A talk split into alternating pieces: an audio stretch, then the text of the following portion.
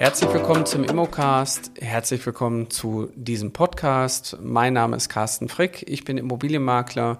Ich unterstütze andere Menschen dabei, in die Immobilienbranche einzusteigen und unterstütze Menschen dabei, ihren Traum zu leben, nämlich von Immobilienvertrieb zu leben. Und Vertrieb ist überall. Wir wollen irgendwo was verkauft bekommen als Menschen. Es gibt Menschen, die vertreiben verschiedene Produkte. Es gibt Menschen, die stehen im Einzelhandel und verkaufen dort Dinge. Und wir brauchen auch Dinge zum Leben. Und zum Leben braucht man natürlich auch eine Immobilie.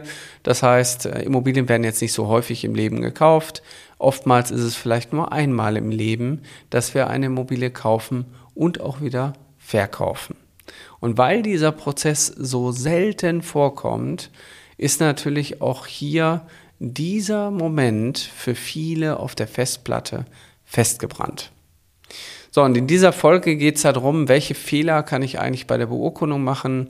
Das ist die Beurkundung denn wirklich der letzte Schritt für einen Immobilienmakler oder kommt da noch irgendwas danach? Prinzipiell kann man erstmal sagen, ein Immobilienmakler kann nicht ohne Notar seinen Hauptvertrag abschließen, weil der Hauptvertrag, in dem Fall wäre es der Kaufvertrag, ist beurkundungspflichtig. Das heißt, in Deutschland muss ein Notar, eine Amtsperson diesen Kaufvertrag aufsetzen, begleiten und eben auch beurkunden. Und beurkunden heißt halt eben in dem Fall die Vorlesung dieses Kaufvertrages. Das ist eben auch eine Pflicht, dass der Kunde in seiner Sprache verstehen muss, was er da unterschreibt und der Notar muss diesen Prozess halt überwachen. So ein bisschen wie, als hätte ich einen Computer und würde gerne Papier ausdrucken und habe keinen Drucker. Das heißt, so kann man so ein bisschen auch den Notar sehen. Der Notar ist halt euer wichtigster Sparingspartner, um gemeinschaftlich zum Erfolg zu kommen. Oftmals haben viele Notare oder viele Makler einen festen Haus- und Hofnotar, weil sie mit dem halt auch zusammenarbeiten. Da sind die Prozesse sehr eng abgestimmt und man hat eben auch gewisse Annehmlichkeiten wie Terminfreiheiten und eben auch eine gewisse bessere Behandlung als vielleicht in fremden Büros. So, jetzt muss man dazu sagen, ihr wollt eine Immobilie verkaufen als Makler oder Maklerin. Ihr habt natürlich im Kopf, was das bedeutet. Ähm, Immobilie vorbereiten, präsentieren, äh, Exposé schreiben, in die Öffentlichkeit gehen, Kunden suchen und dann natürlich den eigentlichen Akt der Besichtigung. Und aus den Besichtigungen kristallisiert sich in der Regel ein Käufer. Der Käufer wird dann fixiert über eine Kaufabsichtserklärung. Weiterhin wird dann ein Kaufvertrag bestellt und dann rückt immer näher der Notartermin.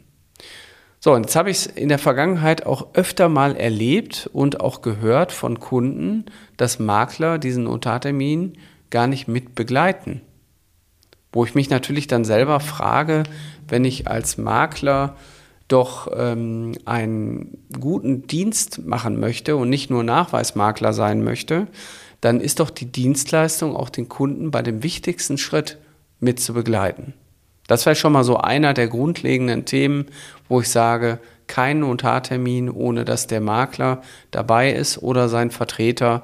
Könnte er sein, dass ähm, der Makler eventuell erkrankt ist.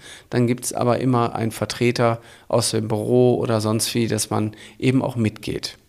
Und ich würde auch rückblickend mal sagen, es gab in den letzten 13 Jahren über 1000 Beurkundungen bei uns und es gab, wenn es hochkommt, kann ich dir an einer Hand abzählen, wo ausnahmsweise ein Kunde von uns alleine beim Notar saß, weil es aus irgendwelchen Gründen nicht möglich war, dass wir dabei waren. Und die Gründe waren eigentlich eher in der Vergangenheit darin zu sehen, dass es uns nicht gestattet wurde, dabei zu sein, aufgrund der Corona-Maßnahmen, die es auch in den letzten Jahren eben gab. Aber sonst haben wir jeden Notartermin begleitet. So, der, der Makler hat ja in dem Fall nach 652 BGB Absatz 1 hat er sein Erfordernis erfüllt, der Hauptvertrag ist abgeschlossen, jetzt hat er den Provisionsanspruch. Und Provisionsanspruch heißt, er kann dem Kunden und dem Verkäufer und dem Käufer eine Rechnung schreiben.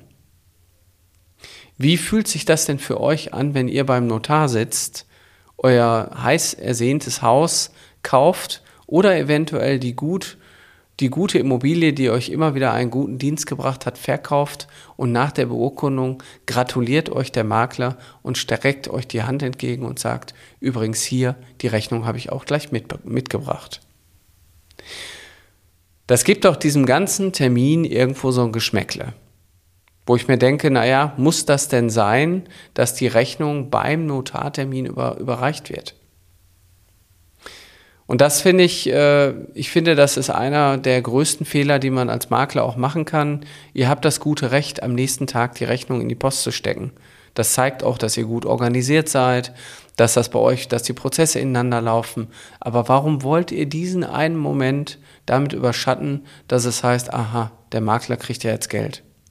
Gegebenenfalls ist für viele Eigentümer manchmal gar nicht klar, dass die Rechnung beim Notartermin schon im Grunde genommen aktiviert wird, weil die gegebenenfalls auch gar nicht das Geld haben. Die warten noch auf die Zahlung des Preises und gehen dann am Ende da raus und sagen, super, war das jetzt alles des Geldes wegen oder hat der Makler vielleicht auch Leidenschaft und Herzblut für das, was er tut? Also die Rechnung an der Stelle zu überreichen, ist vielleicht der falsche Weg. Und oftmals habe ich auch festgestellt, dass für viele Makler an der Stelle die Arbeit erledigt ist. Eigentümer müssen ihre Immobilie selber übergeben, der Makler kümmert sich im Grunde genommen ab dem Moment um nichts mehr. Und das möchte ich hier in der Folge vielleicht mal ein bisschen aufräumen. Ihr seid Dienstleister und ihr müsst euch euer Geld verdienen und eine Leistung steckt ja auch in Dienstleistung drin, eine Leistung erbringen und die Leistung hört nicht mit dem Notartermin auf. Der Notartermin ist ein Meilenstein auf dem Weg zum Leistungserfolg oder Leist zur Leistungserbringung. Natürlich ist es, ähm, muss die Immobilie auch nach der Beurkundung ähm, gegebenenfalls muss sie noch weiter gepflegt werden vom Eigentümer. Das ist nicht eure Aufgabe, aber betreut bitte eure Kunden bis zum Ende. Und bis zum Ende heißt eigentlich sogar noch weit, weit über die äh, Übergabe hinaus. Das heißt, die Übergabe ist zwar der letzte Schritt, wo der wirtschaftliche Übergang passiert, und wo ihr natürlich in der Regel auch zugegen sein solltet und sagt, das ist ein Teil meiner Dienstleistung. Ich mache mit Ihnen zusammen die Übergabe. Ich bin auch Zeuge. Ich mache nochmal ein Fotoprotokoll. Ich drucke mein Dokument aus. Ich bereite das für Sie vor, dass jeder seine, ich sag mal, Protokolle hat und die Immobilie ordentlich übergeben ist. Gegebenenfalls habt ihr natürlich auch noch einen Schlüssel, der zurückgegeben werden muss, oder ihr habt noch Unterlagen im Büro. Das sind alles Punkte, die muss man auch beachten. Und ich würde mal sagen, nach dem Spiel ist vor dem Spiel. Ähm, lasst euch gesagt sein, jeder Kunde, der ein gewisses Alter hat und noch seine Freunde am Leben sind, auch die sind potenzielle Kunden von euch. Das heißt, wenn ihr euren Kunden ordentlich betreut, kommt die Weiterempfehlung. Und die Weiterempfehlung ist doch für uns als Makler das höchste Gut. Ihr könnt danach noch verschiedene Veranstaltungen machen. Eine habe ich in der, äh, in der Folge 109 auch schon mal genannt, eine After-Sales-Veranstaltung. Das heißt, arbeitet mit euren Kunden weiter. Und lasst nicht diese schwarze Gewitterwolke der Rechnung über den Notartermin stehen, sondern der Notartermin ist nur ein Teil des Vertriebsprozesses und er endet nicht an dieser Stelle.